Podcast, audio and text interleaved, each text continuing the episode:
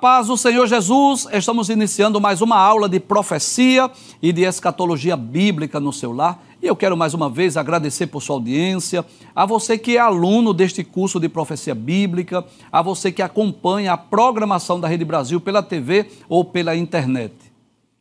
O sincero desejo do nosso coração é que não só os instantes finais, mas toda a programação da Rede Brasil esteja sendo uma bênção para a sua vida. Que Deus te abençoe, que as bênçãos de Deus continuem sendo derramadas sobre a sua vida, sobre a sua família. Seja muito bem-vindo aos instantes finais. Se você está acompanhando diariamente o nosso programa, você sabe que nós estamos estudando sobre o ministério profético no Novo Testamento. Em programas anteriores, nós tivemos a oportunidade de estudar o ministério profético no Antigo Testamento. Estudamos dezenas, diversas profecias lá dos livros do Pentateuco, dos livros históricos, livros poéticos, livros é, proféticos também. E, recentemente, estamos estudando sobre o ministério profético no Novo Testamento. Já estudamos as profecias proferidas pelo Senhor Jesus, profecias que foram anunciadas pelos seres angelicais e estamos estudando agora as profecias nas epístolas. Estudamos várias registradas nas epístolas paulinas e recentemente estamos estudando as profecias registradas nas epístolas gerais. Nos programas anteriores nós estudamos sobre a vinda do Senhor está próxima, né, baseada lá na Epístola Universal de Tiago, onde Tiago nos ensina acerca da paciência, a necessidade de fortalecer o coração, porque a vinda do Senhor está próxima, e também estudamos sobre a esperança da salvação, baseada na primeira epístola de Pedro, nós estudamos os versículos 3 a 9. Hoje nós estudaremos outra profecia que também foi proferida pelo apóstolo Pedro, que fala sobre a vinda do Senhor, desta feita na sua segunda epístola, capítulo 3. É claro que esta é uma imagem meramente ilustrativa, não temos o objetivo de dizer que será necessariamente assim a ocasião da vinda do Senhor, mas é apenas para nós termos uma ideia do tema que vamos estudar hoje. Muito bem, vamos à introdução da nossa aula. Nós vamos dizer que a promessa da segunda vinda de Cristo, ela está presente em praticamente todos os livros do Novo Testamento. Nós vamos encontrar essa profecia, por exemplo, nos evangelhos, né, preditas pelo Senhor Jesus, no livro de Atos dos Apóstolos, predita pelos seres angelicais, nas epístolas paulinas, nas epístolas gerais e também no livro do Apocalipse. E a ênfase desta gloriosa promessa na Bíblia, ela tem por objetivo nos exortar a viver em vigilância e santidade aguardando Jesus voltar a qualquer momento. Então é bom nós lembrarmos isso que essa promessa da vinda de Jesus, ela aparece com muita ênfase, com muita frequência nas páginas do Novo Testamento. Primeiro, pelo fato de ser a maior esperança, a maior promessa para o salvo, para a igreja, mas também com o intuito de nos advertir acerca da necessidade da prontidão, acerca da necessidade da vigilância, para nós estarmos prontos, para nós estarmos preparados para este glorioso dia. Você deve lembrar que uma das parábolas proferidas pelo Senhor Jesus fala exatamente das dez virgens. Você, você já deve ter lido, ouvido mensagens e pregações baseadas nesta parábola.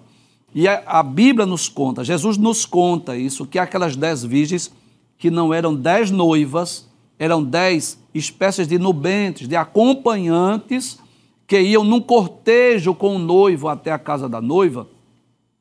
Cinco delas eram prudentes, elas tinham azeite, mas cinco eram loucas, eram tolas, elas não tinham azeite de reserva. E o que acontece? Em dado momento, disseram: Eis o noivo, e aquelas que não tinham azeite em sua reserva foram buscar azeite e acabaram perdendo o cortejo porque não tinha azeite em sua reserva. Embora esta parábola ela tenha sido proferida para os judeus, não para a igreja, mas nós podemos extrair algumas lições sobre a necessidade da prontidão e da vigilância. E nesta epístola de Pedro, Pedro vai falar sobre a vinda do Senhor.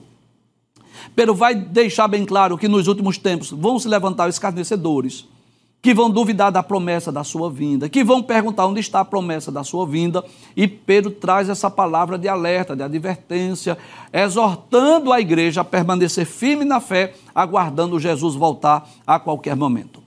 Vejamos o que o apóstolo Pedro diz na sua segunda epístola, capítulo de número 3, versículo 1, ele diz: Amados, Escrevo-vos agora esta segunda carta, em ambas as quais desperto com exortação o vosso ânimo sincero. Bem, deixa eu explicar aqui. Você sabe disso que o apóstolo Pedro, ele era um simples pescador, pescador de profissão, e foi chamado por Jesus para ser um dos doze, inclusive um dos discípulos mais experientes do Senhor Jesus foi o apóstolo Pedro. Ele teve o privilégio de estar com Jesus durante aproximadamente três anos e meio do seu ministério. Ele teve a oportunidade de presenciar milagres, de ouvir os ensinos de Jesus. E, mesmo após a morte e ressurreição de Jesus, Pedro teve a oportunidade, o privilégio de escrever duas cartas ou duas epístolas, epístolas essas muito breves, mas com grandes ensinamentos. A primeira delas foi escrita entre o ano 60 a 63 depois de Cristo e fala do sofrimento por amor a Cristo. Já a segunda epístola foi escrita entre os anos 66 e 68 depois de Cristo e fala sobre a verdade de Deus e os falsos ensinos dos homens. São os temas dessas epístolas. E agora Pedro está relembrando falando as, a, aos cristãos o objetivo, o propósito dessas duas cartas ou dessas duas epístolas. Ele vai dizer: Amados, escrevo-vos agora esta segunda carta, em ambas as quais desperto com exortação o vosso ânimo sincero o objetivo de Pedro é trazer a lembrança dos cristãos as verdades da Bíblia que foram ensinadas pelos apóstolos, que foram ensinadas por Jesus e foram também ensinadas pelos profetas, profetas por Jesus e pelos apóstolos. Ele vai dizer: para que vos lembreis das palavras que, primeiramente, foram ditas pelos santos profetas. Com certeza, ele estava fazendo menção da, das mensagens, das profecias, dos livros escritos pelos profetas. Você sabe disso, que uma das principais formas, uma das principais maneiras pelas quais Deus falou nas páginas ou, ou durante o Antigo Testamento foi exatamente através dos profetas. Aí Pedro traz a lembrança das palavras que foram preditas, que foram anunciadas pelos profetas. Mas não só isso, ele continua dizendo: e do mandamento do Senhor e Salvador mediante os vossos apóstolos. Então Pedro escreve exortando a igreja a lembrar-se de que das palavras dos profetas, dos mandamentos do Senhor e Salvador mediante os apóstolos. Em outras palavras, Pedro está falando da necessidade de nós conhecermos a Bíblia, de nós conhecermos o conteúdo profético das Escrituras, de nós conhecermos as verdades da Bíblia, para quê? Para não sermos enganados pelos falsos mestres, para não sermos enganados pelos falsos ensinos, para não sermos iludidos pelas falsas doutrinas. É lamentável dizer isso, mas por que é que tanta gente está sendo influenciada pelos falsos mestres, pelos falsos ensinos, pelas falsas doutrinas, pelas heresias? Simples, porque não conhece a Bíblia Sagrada, não conhece as Escrituras. E Pedro escreve para os cristãos dizendo: Olha, eu estou escrevendo essas duas cartas para exortar vocês, para animar vocês e relembrar as palavras de Deus que foram ditas através dos profetas, através do Senhor Jesus e dos santos apóstolos. E essa palavra serve para nós hoje. Nunca foi tão necessário nós estudarmos a Bíblia, nós conhecermos a Bíblia Sagrada. Você sabe disso que com a vinda da internet, das redes sociais, em certo aspecto, isso trouxe benefício ao cristianismo, trouxe benefício para o evangelho. A mensagem do evangelho pode alcançar o mundo através da tecnologia, rádio, televisão, internet, redes sociais. Não é assim? A Rede Brasil, por exemplo, que está sendo é, alcançada em, por vários países do mundo, pessoas do mundo inteiro estão assistindo a nossa programação. Glória a Deus por isso! Mas eu preciso advertir que essas mesmas redes sociais, que esses mesmos recursos tecnológicos têm sido também utilizados para propagar falsos ensinos, falsas doutrinas, heresias, doutrinas de homens, doutrinas de demônios. E as pessoas às vezes estão influenciadas, embriagadas por esses falsos ensinos. E eu já disse, mas eu vou dizer mais uma vez que o pior veneno que existe no mundo chama-se heresia. Porque esse veneno vai levar as pessoas para a perdição, vai levar as pessoas para o inferno. É com tristeza, é com pesar no meu coração que eu digo isso, mas eu vou dizer. Quantas pessoas que até estão desenvolvendo a sua religiosidade, até estão fazendo parte de um grupo religioso, mas as doutrinas são heréticas. A Bíblia que eles têm nas mãos é falsa. Os ensinos daquele grupo religioso não estão de acordo com as Escrituras. Eis a necessidade, a importância de nós fazermos uso da Bíblia, conhecemos a mensagem de Deus através dos profetas, através do Senhor Jesus Cristo e através dos apóstolos. Mas essa recomendação não é por obra do acaso. Pedro, ao escrever essas palavras, tinha em mente uma direção do Espírito acerca de algo que iria ocorrer no futuro. Vejamos o que ele diz no versículo 3. Primeiro, isto: o que, Pedro?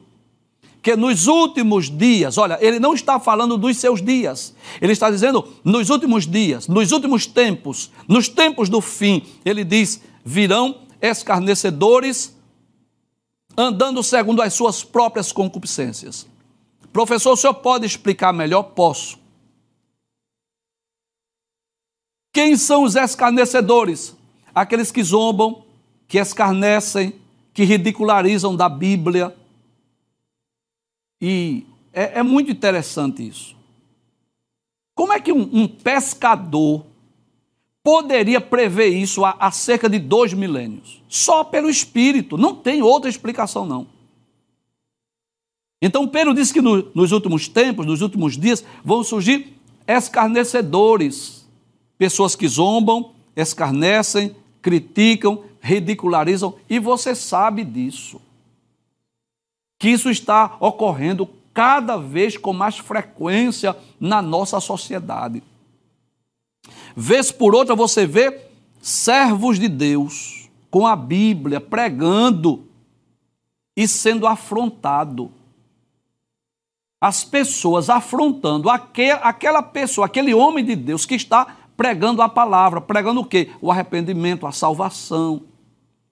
Quem são eles? São os escarnecedores alguém pregando a palavra de Deus e os outros escarnecendo, zombando, criticando, ridicularizando. E Pedro diz que esses escarnecedores, eles vão andar segundo as suas concupiscências. E o que é a concupiscência? É o desejo desenfreado, é o desejo desordenado, é alguém que não controla seus impulsos. Mas observe que esse escárnio, e essa falta de controle dos seus impulsos, né, andando segundo as suas próprias concupiscências, vai levar muita gente a descrer, a desacreditar da doutrina da vinda de Jesus. Ele deixa isso bem claro no versículo de número 4. Veja que ele diz que vai surgir os escarnecedores, andando segundo as suas próprias concupiscências. Ô Pedro, e o que é que eles vão dizer, Pedro? Ele vai dizer assim: eles vão dizer assim: onde está a promessa da sua vinda? Porque desde que os pais dormiram, todas as coisas permanecem como desde o princípio da criação. Cadê esse Jesus que não vem? Esses crentes ficam falando que Jesus vem. Que Jesus vem que nada. Já faz, não é? Meu pai morreu, meu avô morreu, já falava sobre isso. E cadê que Jesus não vem? Zombam, escarnecem, ridicularizam. Essas pessoas não entendem que nós fazemos isso por amor às suas almas. Elas não entendem que quando nós pregamos, primeiro é porque é uma ordem de Jesus. Foi ele quem disse: ide por todo mundo, pregai o evangelho a toda criatura. Foi Jesus que disse que nós deveríamos levar a mensagem da salvação. Jerusalém, Judéia, Samaria, até os confins da terra. Nós fazemos isso porque é uma ordem de Cristo, mas por amor à sua alma. É por amor a você, é para que você seja salvo, é para que você não vá para o inferno. É para isso que nós pregamos, para dar às, pessoas a oportunidade. E o que é que eles fazem? Ridicularizam, zombam dos cristãos, dos evangélicos. Vez por outra você vê alguém rasgando a Bíblia, fazendo necessidade fisiológica na Bíblia, queimando a Bíblia. As pessoas estão brincando, estão ridicularizando. É claro, não estou dizendo todas, né? Estou dizendo assim, parte, grande parte da sociedade hoje. Querem proibir que a, a, a Bíblia esteja nas bibliotecas, querem proibir que se faça oração nas escolas, querem proibir que o nome de Deus seja mencionado. É, essa é a verdade. Querem tirar Deus, tirar a Bíblia do contexto da sociedade. E como se não bastasse isso, estão ridicularizando, escarnecendo da fé dos cristãos. E lendo essa, essa profecia, lendo esta mensagem de Pedro, eu me lembro de Noé. Que muita gente teve Noé como louco. Muita gente perguntou: quem já viu? Que história de, de dilúvio, rapaz? Esse velho fica aí construindo essa arca aí, sei para quê, isso é perca de tempo. Pensavam assim, não é assim? Pensavam. Mas por que Noé construía? Porque isso, ele ouviu Deus falando com ele. Ele creu na palavra, ele creu quando Deus apareceu, disse assim: o fim de toda a carne é chegado, faz uma arca, aí Deus dá a dimensão, não é assim? Deus diz o tipo de madeira, como ele deveria betumar, Deus dá a ele capacidade para ele construir a arca, e o que foi que ele fez? Ele creu e obedeceu. Construiu a arca, colocou os animais, entrou com a sua família, só que depois ele fecha a arca por dentro, Deus fecha por fora e a porta agora estava fechada. Aí o céu ficou escuro. Deus abriu as comportas do céu. Deus mandou chuva e com certeza durante aquelas trovoadas, durante aquela queda de água, aí eles disseram: rapaz, Noé tinha razão. Porque eu não criei. Porque eu não acreditei. Porque eu não entrei na arca. Sabia que tem gente com esse mesmo sentimento lá no inferno, lá no Sheol, no ar. Sabia disso? Eu posso dizer com muita convicção. Mas, rapaz, meu colega lá da faculdade falou de Cristo para mim, eu não acreditei. Meu pai, minha mãe, que orava tanto por mim, eu não dei crédito. E agora ele crê, mas é tarde demais. Aí as pessoas criticam, ridicularizam, zomba de nós e, e a gente vai deixar de pregar? Claro que não. Nós vamos continuar cumprindo a nossa missão. A missão minha é pregar. A missão sua é escolher se você quer crer ou não. Se meu desejo é que você creia, que você seja crente, que você seja salvo, que você tenha um encontro com Jesus, que, que nós possamos nos encontrar no céu. Esse é o meu desejo. Agora, se você não quer crer, não quer acreditar, isso não é um problema meu. Isso não é um problema meu. Isso é um problema seu. Você não quer crer, é um problema seu. Agora, uma coisa eu lhe garanto. Eu tenho certeza do que eu vou dizer. E na eternidade, você vai descobrir que a Bíblia é verdadeira, que o céu existe, Deus existe, Jesus existe, o inferno é real, o diabo é real, você vai descobrir tudo isso. É por isso que eu prego com tranquilidade, porque eu sei disso. Se nessa vida não crer na outra, quando eu digo na outra é pós-morte, pós-túmulo, vai acreditar. É como aquele homem lá, aquele homem rico de Lucas capítulo 16. Depois que ele chegou no Hades, ele mandou, estava no Sheol, mandou Abraão mandar Lázaro voltar à terra para pregar para os seus irmãos, para não vir para aquele mesmo lugar que ele estava, para não ir para lá, para o Sheol, para o Hades. Só que para ele já era tarde demais. Então, Pedro disse, amados, olha, eu estou escrevendo já essa segunda carta, para exortar a vossa fé, o vosso ânimo. Não se esqueçam das palavras dos profetas, das palavras de Jesus, das palavras dos santos apóstolos, porque, olha, eu vou dizer uma coisa a vocês. Nos últimos tempos vai surgir escarnecedores, eles vão andar segundo as suas próprias concupiscências e eles vão perguntar: cadê a promessa de sua vinda? Desde que nossos pais partiram, dormiram, as coisas permanecem como estão. Isso se repete, não é? e dizendo: Onde está a promessa da sua vinda? Cadê que Jesus não veio ainda? Porque desde que os pais dormiram, todas as coisas permanecem como desde o princípio da criação. A pergunta é: por que é que Jesus não veio ainda buscar a sua igreja? Quais são os motivos, né?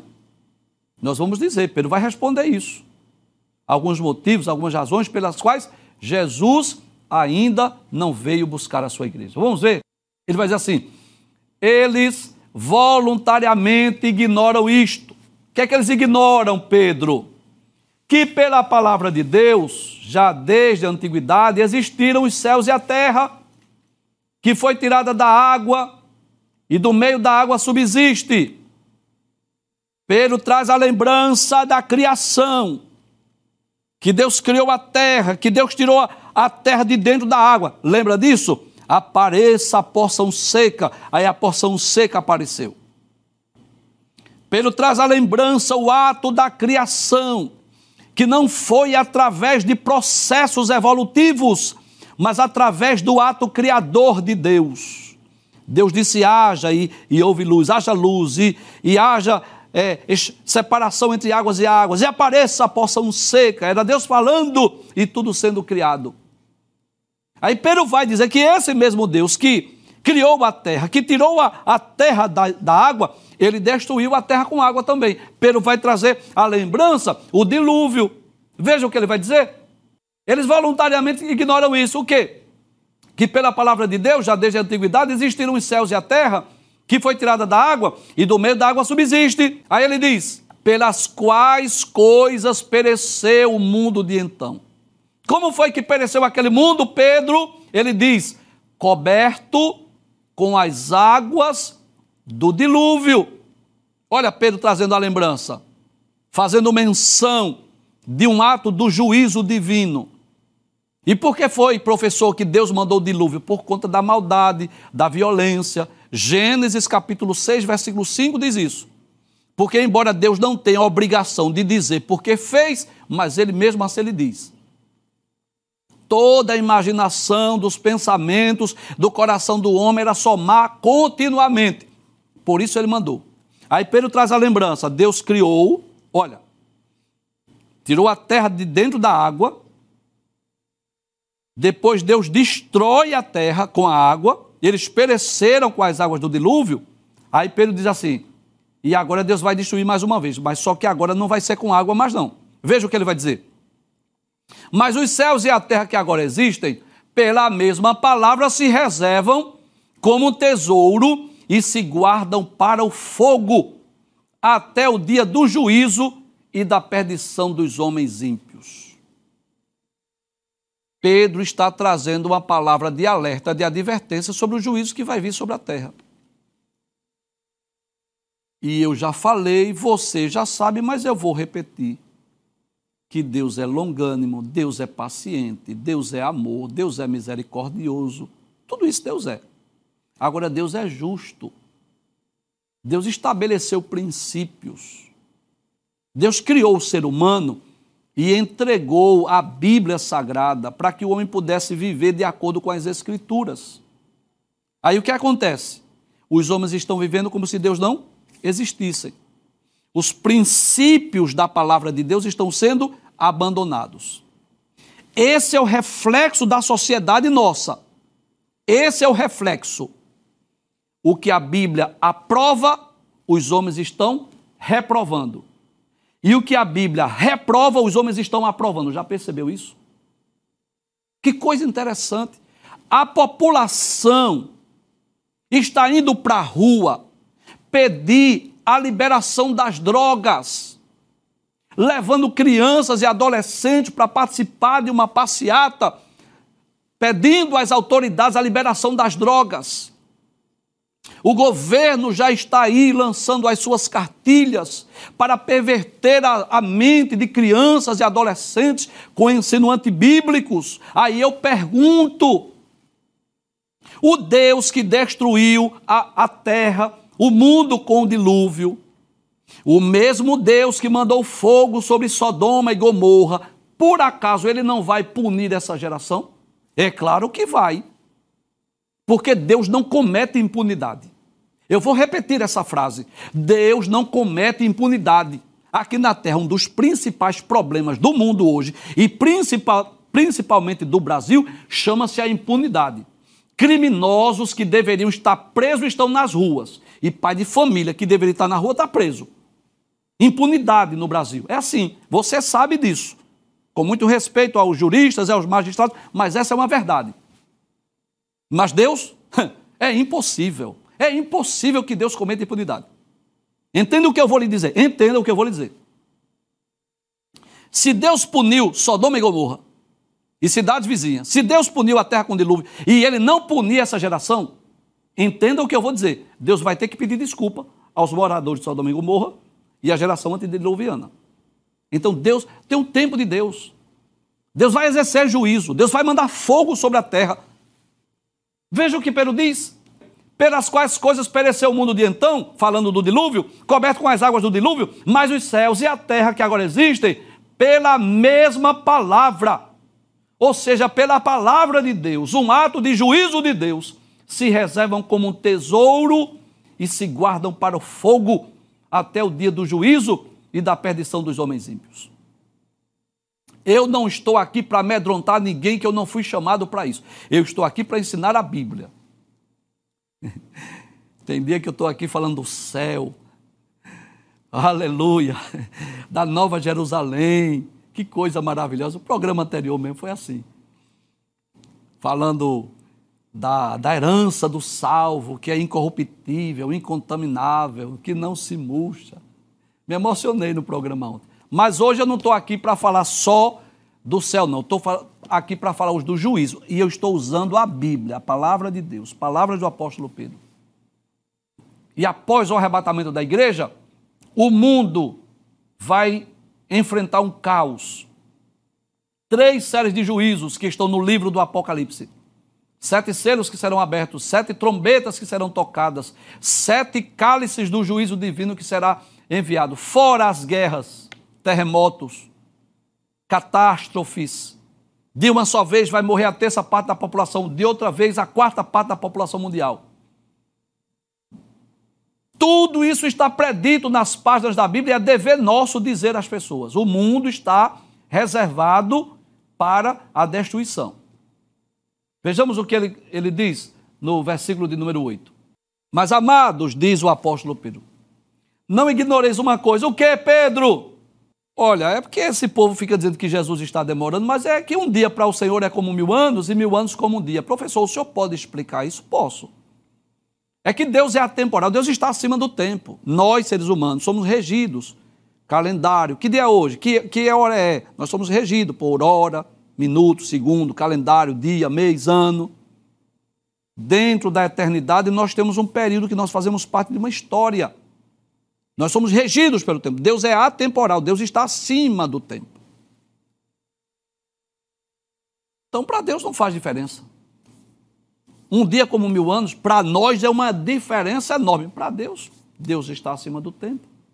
Então eles ignoram isso. Para os homens está demorando, faz dois milênios que Jesus disse que vinha, não veio ainda, não é assim? Para Deus, é como se tivesse passado dois dias. Um dia como mil anos, é como se tivesse passado dois dias. Aí Pedro traz, amados, não ignoreis, eles, eles não sabem disso, mas eu quero dizer que um dia para o Senhor é como mil anos, mil anos como um dia. Aí no versículo 9, Pedro vai dizer por que Jesus não veio. Pedro vai trazer uma explicação. Ele vai dizer: o Senhor não retarda a sua promessa. Olha, não pense não que ele está demorando, não. Alguns estão tendo por tardia, mas por que Jesus não veio ainda? Primeiro, porque ele é longânimo. Professor, o que é longanimidade? Paciência. Jesus não veio ainda porque ele é paciente, ele é longânimo. Deus não é como o homem que às vezes age precipitadamente. Já, já percebeu isso? Quantos crimes ocorrem por conta de precipitação? Uma briga no trânsito, uma confusão e xingamento e tal. Daqui a pouco, morte, assassinato. Por quê? Precipitação. Quantas vezes nós, seres, hum, humanos, nos precipitamos, depois a gente para, pensa, reflete, eita, não era para eu ter dito, não era para eu ter feito, tarde demais, já fez. O ser humano é assim, que age pelo impulso às vezes, que se precipita. Deus é paciente, Deus é longânimo, Jesus é longânimo. Mas não é só por isso. Ele não veio, não é só porque ele é longânimo. Pedro diz: ele não quer que alguns se percam, não querendo que alguns se percam. Jesus não quer que ninguém se perca. Em outras palavras, ele quer que todos sejam salvos. Ele quer que todos venham a arrepender-se. Permita dizer isso, mas esta aparente demora, esta aparente demora de Jesus que ainda não veio, é porque ele é longânimo. Ele não quer que alguém se percam, ele quer que todos venham arrepender-se. Ele está dando a oportunidade de as pessoas ouvirem a mensagem do Evangelho, se arrependerem dos seus pecados, se converterem dos seus maus caminhos, para não serem lançadas no inferno, para não perderem a sua salvação. Então, essa longanimidade de Deus se manifesta exatamente por esse objetivo. Ele não quer que ninguém se perca, ele quer que todos venham arrepender-se, ele quer que todos venham ao conhecimento da verdade. Aí ele diz: mas o dia do Senhor virá como ladrão de noite. Como assim, professor? De uma forma repentina, de uma forma inesperada. E o que vai ocorrer, Pedro? Ele diz: no qual os céus passarão com grande estrondo, e os elementos ardendo se desfarão, e a terra e as obras que nela há se queimarão. Pedro está dizendo: olha, dessa vez não vai ser mais com água, será com fogo. Os juízos de Deus que serão derramados sobre a terra. Haverá incêndios florestais de tantas proporções que a terça parte da terra será queimada. Haverá, ocorrerão muitas catástrofes a ponto de os homens se esconderem nas cavernas das rochas e dizer aos montes e aos rochedos: Caí sobre nós e escondei-nos do rosto daquele que está sentado sobre o trono e da da ira do cordeiro, porque é vindo o grande dia da sua ira. E quem poderá subsistir? Os anjos de Deus estarão executando juízo. Aí Pedro diz isso. A terra e as obras que nela serão queimadas. E é claro, é por isso que nós somos pré-tribulacionistas, porque nós cremos que Jesus, antes de destruir a terra, vai livrar a sua noiva, que é a igreja. E é claro que essa ocasião será a ocasião do arrebatamento, porque na ocasião da segunda vinda em glória ele já vem para implantar o reino milenial. Então Pedro traz essa palavra de alerta, de advertência, que a terra e o que nela há será queimado. E aí, Pedro, a gente tem motivo para se preocupar? Vamos ver o que ele vai dizer.